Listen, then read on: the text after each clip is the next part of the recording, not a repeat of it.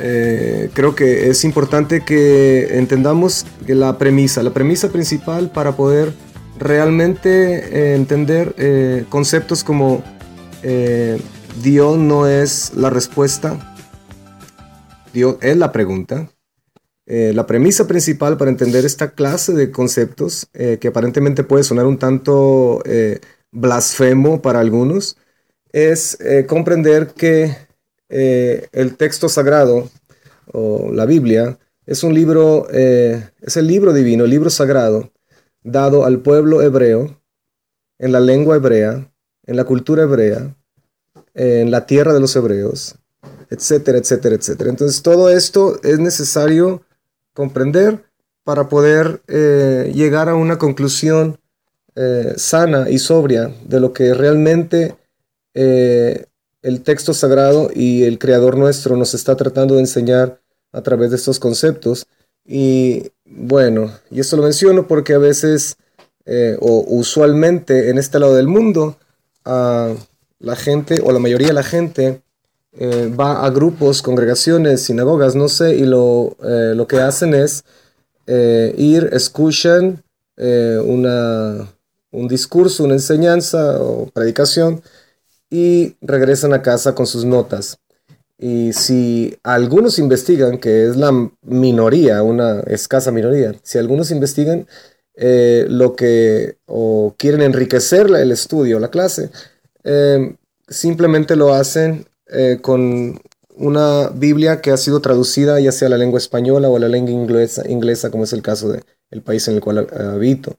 So, pero es común que la mayoría de las personas eh, no se les eh, infunde el amor a estudiar las lenguas originales, no se les transmite información en cuanto a cómo obtener material, herramientas para poder hacer eh, del estudio algo más rico y algo más eh, eh, exacto y correcto en cuanto a la interpretación del texto sagrado.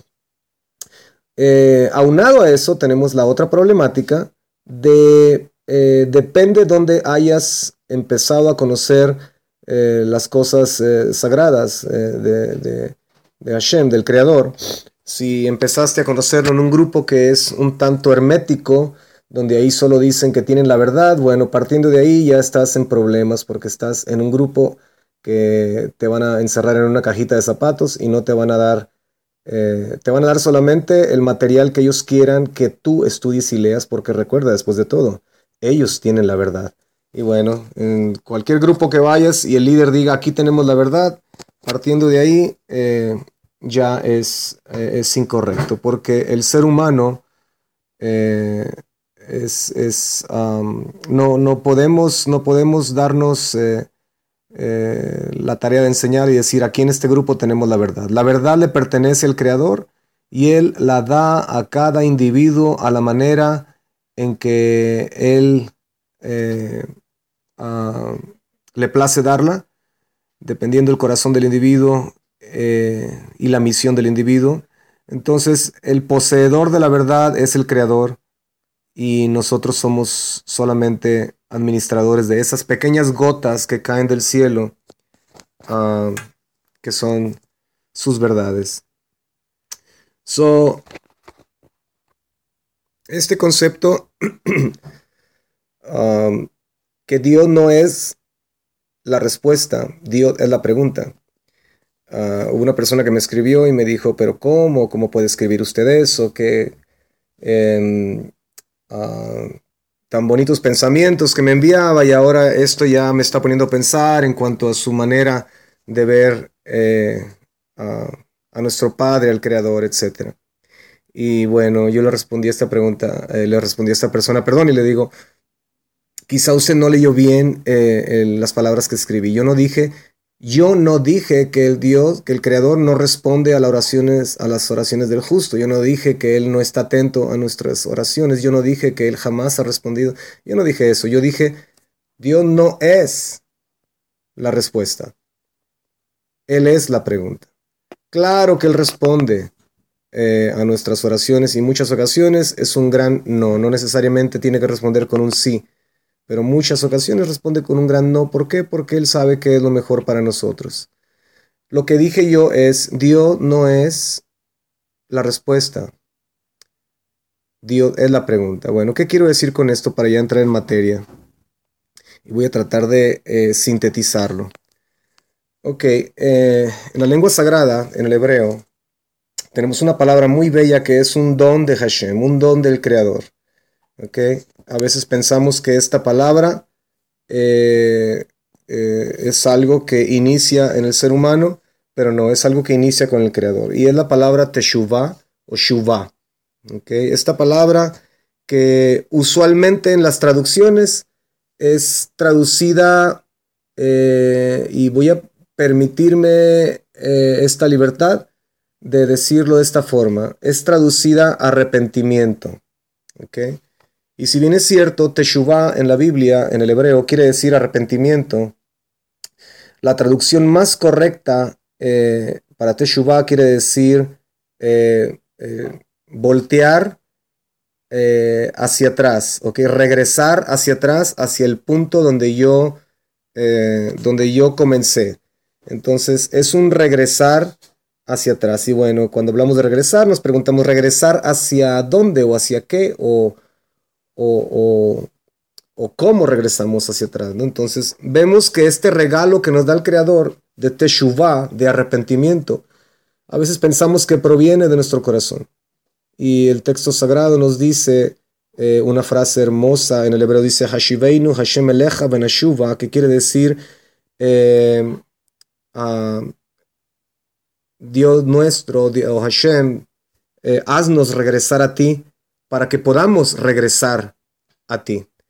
entonces vemos que con esta frase que el profeta nos da en Nehemías podemos encontrar lamentaciones, perdón, eh, podemos encontrar que lo que dice eh, el texto sagrado es que si Hashem no nos hace regresar, nosotros seríamos inútiles para regresar. Bueno, esto entra en contexto con lo que el registro de Yohanan, o conocido como el Evangelio de Juan, nos dice que el Espíritu Santo o Ruach HaKodesh nos eh, convencerá de justicia y de pecado. Entonces, eh, Él es el que hace que nosotros eh, nos arrepentamos. Entonces, partiendo de ahí, vemos que Teshuvah, arrepentimiento, es un don de Dios. Ok, ¿para dónde voy con esto? Eh, es interesante notar que Teshuvah o turning back, como decimos en inglés, o regresar hacia atrás, okay, dar media vuelta y regresar, significa eh, o conlleva la idea de responder. Ok, conlleva la idea de responder. ¿Por qué? Porque cuando uno se arrepiente, uno está respondiendo. Cuando uno regresa y voltea hacia arriba, regresa a Dios, uno está respondiendo a ese llamado interno que nos hace eh, el Padre nuestro para que podamos eh, nosotros ah, operar en ese regalo que Él nos da, el cual es el arrepentimiento o teshuvah. Entonces, de hecho, en el hebreo moderno, teshuvah significa, eh, básicamente se puede traducir responder o, como una respuesta. ¿Y a qué respondes? Respondes a una sha'al o a una shelah. Podríamos traducir en el hebreo moderno también. ¿Qué es shelah? Shelah en hebreo moderno quiere decir pregunta. Entonces, eh, ¿qué quiero eh, decir con esto? Vaya. Si nos vamos a los orígenes, al libro de Bereshit o libro de Génesis, que es el primer libro del texto sagrado, el primer libro de la Torah, encontramos eh, la primera pregunta. Bueno, la primera pregunta de hecho la hace la, serpiente, ¿ok? ese ser con inteligencia. Y es la primera pregunta que hace en el capítulo 3 a, nuestra madre Java, a nuestra madre Eva. Eh, pero la, la serpiente, eh, muy eh, astuta, muy sofisticada, muy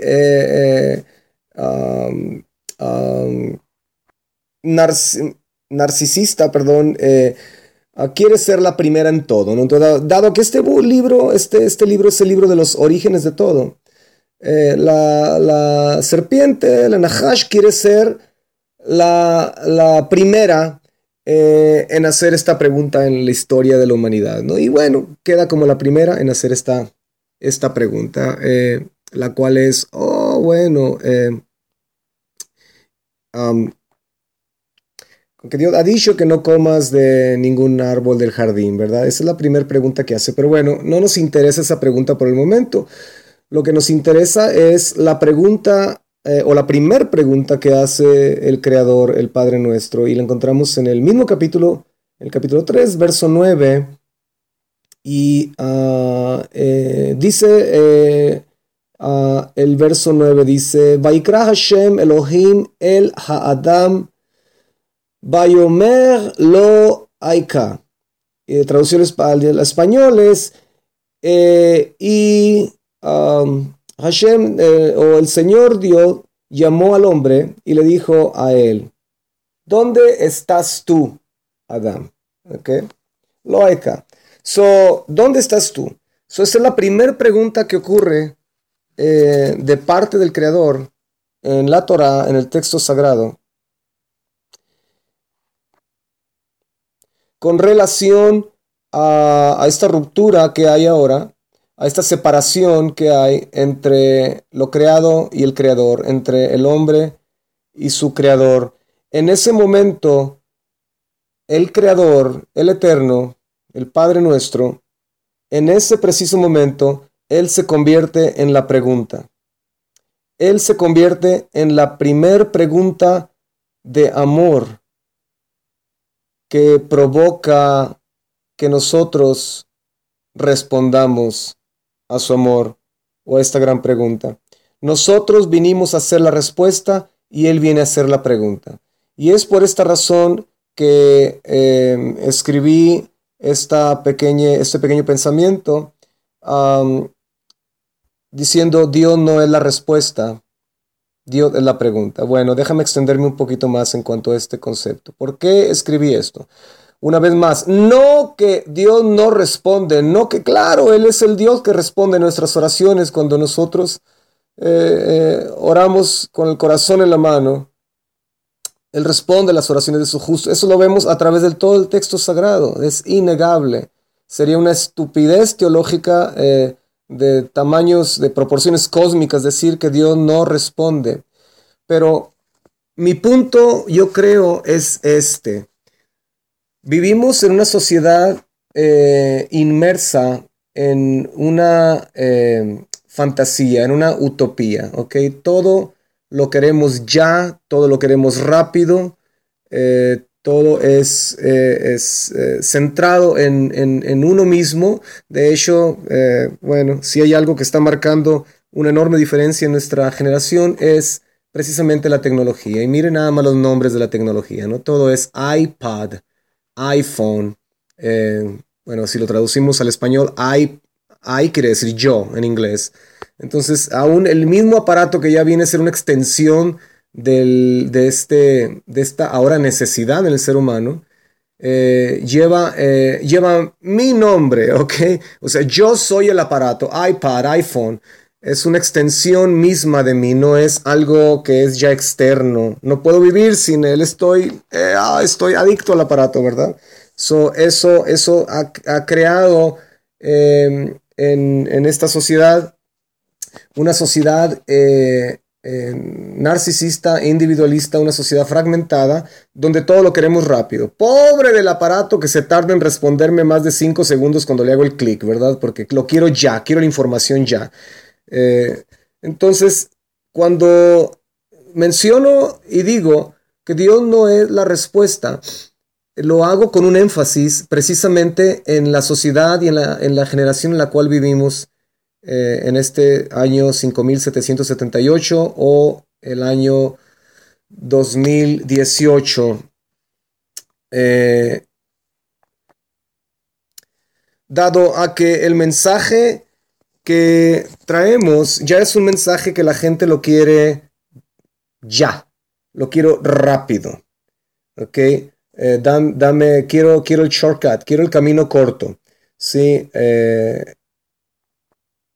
quiero las respuestas ya. Todas las eh, inquietudes y preguntas que traigo las quiero ya. Entonces, un sinnúmero, por no decir una vasta mayoría de individuos que de alguna forma eh, cada eh, fin de semana se paran detrás de un púlpito, de un bima, para compartir un mensaje que emana del texto sagrado, traen básicamente en esencia el mismo mensaje. Eh, bueno, yo sé que me dirijo aquí en este audio a la mayoría de las personas que asisten a sinagogas o sinagogas mesiánicas o a congregaciones cristianas. Eh, y pon atención, la mayoría de los mensajes usualmente llevan esa connotación de, ah, de que Dios va a responder a tu pregunta. Venga, aquí pase al frente y Dios va a sanarte, Dios va a, no sé, a sanar a tu abuelita, Dios te va a dar ese trabajo, Dios va a restaurar tu matrimonio, Dios va a eh, traer de regreso a tus hijos, Dios es el Dios que responde y Dios responde y Dios responde y Dios responde. Ahora, esto es algo muy genuino, es algo muy cierto, porque Dios responde. Pero si nosotros volteamos a la besoja o a los evangelios, yo por favor quiero que alguien me escriba y me envíe un pasaje donde encuentre ese tipo de enseñanza o ese tipo de eh, predicación. Vamos más allá, al libro de, los, eh, de los Hechos, cuando la primera congregación mesiánica nace, que cubre un periodo de varias décadas, o en las cartas. Yo quisiera que eh, particularmente en los evangelios y en los hechos, que alguien me enviara un texto y me dijera, mira, aquí dice que eh, el mensaje que se enseñaba en la antigüedad era, eh, ven a Dios y Dios va a, darte esta solución, te va a dar esas respuestas. No lo encuentras en ningún lado, no lo encuentras, encuentras el mensaje de hecho de la Besorra o los evangelios, llamados los evangelios, encuentras que desde el inicio, desde las primeras palabras, examina bien el registro, no lo leas, estudialo, no dejes que alguien nada más te enseñe desde allá de un púlpito, estudialo, analízalo. Escucha las primeras palabras del bendito Maestro nuestro Yeshua, las, de las primeras palabras que él habla en, en el registro de su vida en los evangelios, él es bien simple, la palabra es Ben, ¿Ok? Y la última palabra, eh, bueno, la primera palabra es ven, sígueme. Eh, y la última palabra es ve. Qué interesante, ¿no? O sea, ven y la última palabra en los evangelios es ve, básicamente. Vayan por todo el mundo, etc. ¿no? en ese inter hay un periodo de, de, de, entendimiento de lo que es el ven y lo que va a venir a ser el ve en tu vida o el ir. Es un periodo de discipulado intenso y este discipulado no tiene que ver absolutamente nada con leer la Biblia, tiene que ver con estudiarla, con eh, devorarla y sobre todo en los lenguajes originales. So, por todo el registro de la vida del bendito Maestro nuestro, encuentro que él dice, si un hombre se va a sentar a edificar una torre, Primero él tiene que hacer cuentas. ¿Qué hombre que se siente edificar un edificio no hace cuentas primero? No vaya a ser que inicie la construcción y que ah, no habiendo podido terminarla, la abandone y todo el mundo se ría de él, ¿verdad? ¿Cuál es el contexto ahí? Bueno, el contexto es que cuando alguien viene a, a través de este regalo maravilloso que el Creador nos da, que este Shubá, el arrepentimiento, alguien viene a, los pies, vamos a ponerlo de esa forma, a los pies del Maestro, a los pies de Dios, esa persona tiene que ser enseñada que la vida a la cual él está a punto o ella está a punto de incursionar, este nuevo viaje espiritual que va a tomar eh, a través de la unión con el Mesías, con Yeshua el bendito, eh, es un viaje donde tiene que primeramente analizar de qué se trata. El mensaje del Evangelio no es un mensaje, ven a Dios y Él te responde y te sana y te da y te da todo lo que has necesitado. Es un mensaje un tanto erróneo, no existe en los Evangelios, aunque la verdad de un Dios que responde nuestras oraciones, nos da, nos bendice y nos sana, está en los evangelios. Pero el mensaje es, ven y siéntate primero, escucha. Hay un camino que es muy angosto, es pedregoso, es espinoso, no vas a ser popular, ¿ok? No vas a ser como Michael Jackson, no vas a ser como Madonna. Es un camino angosto donde tienes que considerarlo. La gente te va a escupir, la gente te va a maltratar. ¿Vas a tener mucha gente que te va a amar? Sí, pero usualmente vas a ser mal entendido, vas a ser expulsado de tu congregación, vas a ser eh, hostigado, vas a ser, eh, ah, sí, mal, comprendido. Eh, por todos lados se encuentra ese mismo mensaje, ¿ok? ¿Quién quiere seguirme? Bueno, tome su madero y sígame. El que no toma su madero o su cruz y sigue en pos de mí no es digno de mí. Y tú ves el mensaje por todos lados. No ves un mensaje de ven porque si vienes, todo va a cambiar en tu vida, tu negocio va a prosperar, tu perrito que tenía, no sé, el parvovirus va a sanar milagrosamente, ven, ven, tus hijos vendrán en el camino del Señor. Ese no es el mensaje. ¿De dónde viene ese mensaje entonces? Bueno, cuando nosotros leemos las culturas y las civilizaciones antiguas, encontramos que el mensaje que se ha filtrado en, particularmente hablo de la cristiandad moderna, y por cristiandad moderna me refiero a todo lo que eh, encierra eh, el, cristianismo moderno, ¿ok? Desde católicos cristianos hasta cristianos evangélicos, que hay mucho en común entre ellos, bastante. El mensaje emana y tiene sus orígenes en el paganismo antiguo, donde eh, no solo los griegos, eh, pero está disperso por todas las civilizaciones antiguas, y esto es tan común encontrarlo, donde los dioses básicamente eran vasallos o siervos del ser humano.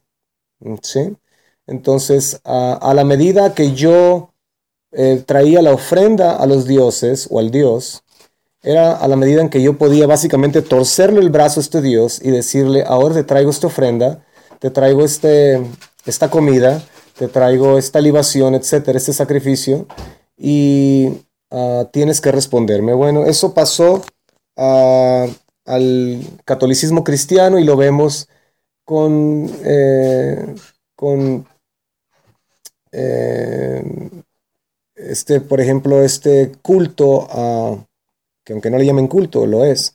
Ah, creo que se llama San Antonio, que lo ponen de cabeza y le exigen, ¿verdad? Que le, traiga la, que le traiga la muchacha, ¿no? Eh, si, no eh, si no me traes a la muchacha, no te cumplo con, esta manda. O sea, si no cumples mi demanda, no te cumplo con mi manda, ¿verdad? Eh, bueno, hoy tenemos en día, no sé, la, la, santa de las prostitutas, ¿no? Entonces, para, le rezan para que para que les traiga el cliente y que sea un cliente millonario, no sé, ¿no? El, santo de los narcotraficantes. Entonces, esta idea se filtró al cristianismo católico y del cristianismo católico que nace, eh, perdón, y del cristianismo, eh, los orígenes del cristianismo evangélico que nacen en el siglo VI con la reforma de Lutero y Calvino y todos estos eh, cristianos católicos europeos.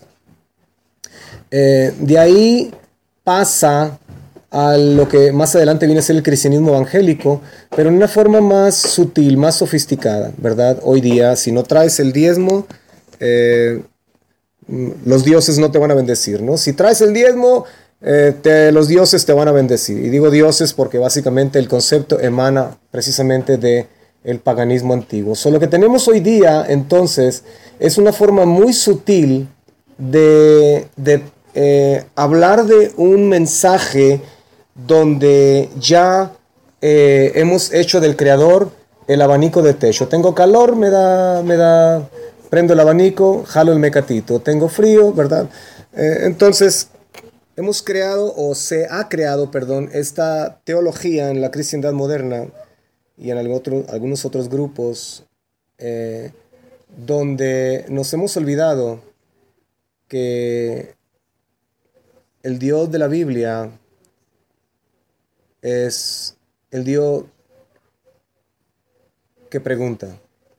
Es el Dios que responde a nuestras necesidades, pero es el Dios primeramente que pregunta. Desde el jardín del Edén, desde el capítulo 3, verso 8, Él se convierte en la pregunta. ¿Por qué este mensaje no se comparte?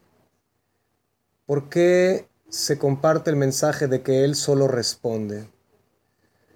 Porque es un mensaje que apela a mi necesidad, a mis deseos, a mis sueños, a mis placeres, a mí, mí, mí. Pero lo cierto es que el Dios de la Biblia es el Dios que pregunta y nosotros tenemos la responsabilidad moral de convertirnos en la respuesta.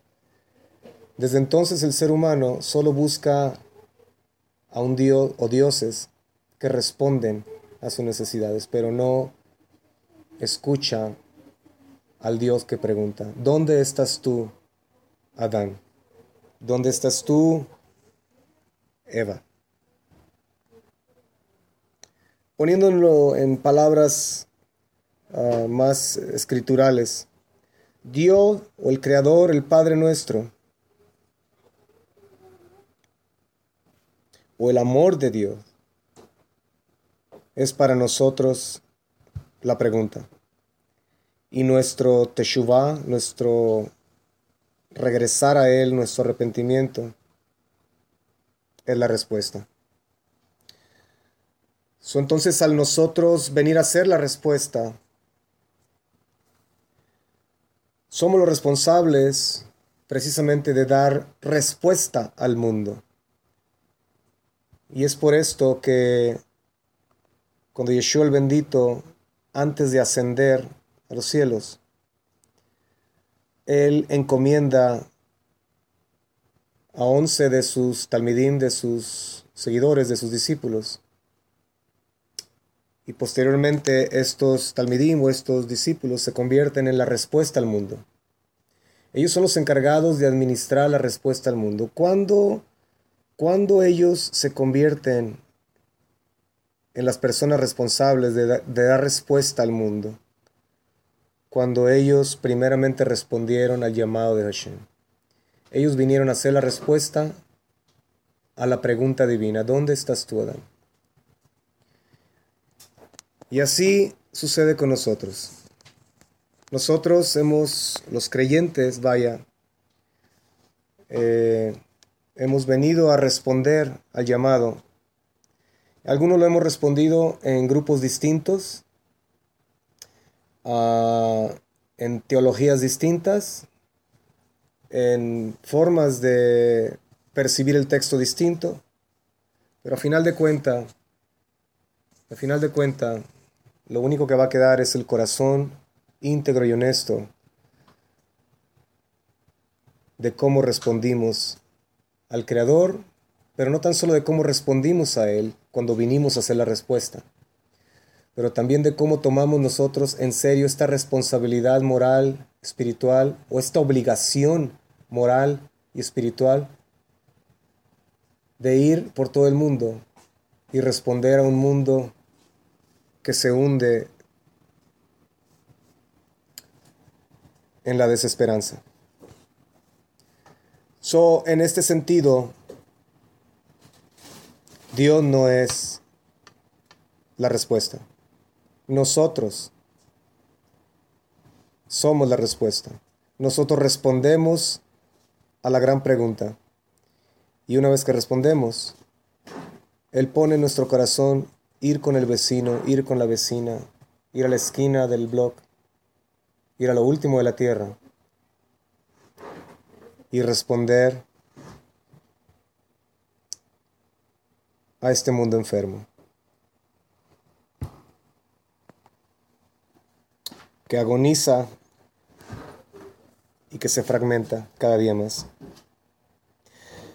Por último, quiero hacer este comentario. Eh, antes de salir de México, casi 30 años atrás, escuchaba en la cristiandad a menudo el eslogan que dice, Cristo para México, la cristiandad, decía esto.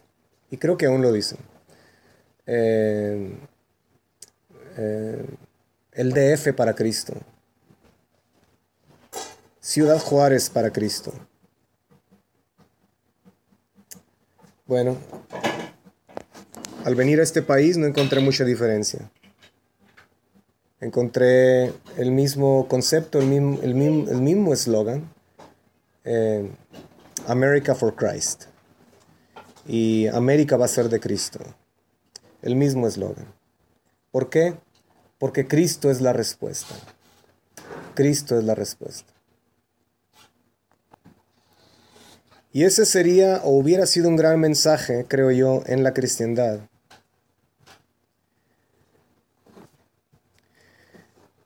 Si se hubiera enseñado a toda esta generación por casi 30 años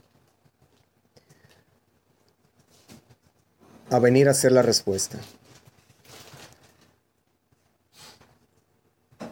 Pero aunado a esto viene la ola de esta enseñanza anti-escritural, anti-Torah, anti-Dios, de la prosperidad, la prosperidad económica, donde la Biblia se convierte básicamente en un manual de la bolsa de valores. Y lo que se creó fue toda una doctrina, una teología y una generación bajo esa enseñanza, donde el Cristo viene a ser paganizado. Y es lo que yo llamo ahora el neopagano cristianismo, donde las generaciones jóvenes de hoy escuchan a esa generación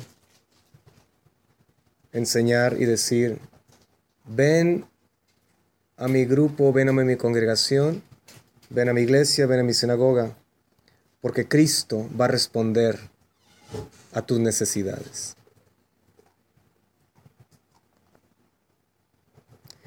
Bueno, lo cierto es que el Mesías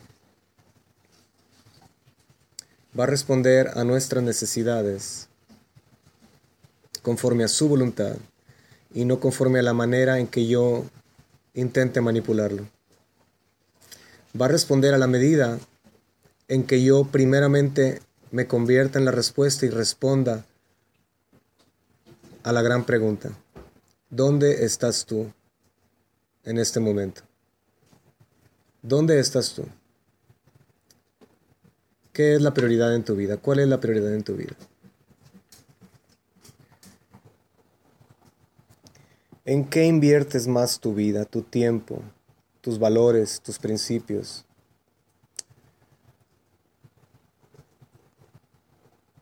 ¿Dónde estás tú?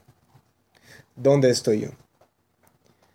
Bueno, traté de sintetizar el concepto y espero que sea no tan solo una aclaración para aquellas personas que pensaron que estaba ya delirando y desviándome, pero también espero que sea de ayuda para todos ustedes. Para cuando ustedes presenten la esperanza del mensaje del cual somos portadores a otras personas en busca de respuesta, les digamos, como dijo Rabbi Shaul o el apóstol Pablo, Imitadme a mí como yo imito al Mesías. ¿Buscas respuestas en tu vida? Yo he venido a hacer la respuesta. Yo tengo respuestas para ti. Déjame decirte, déjame platicarte, déjame contarte.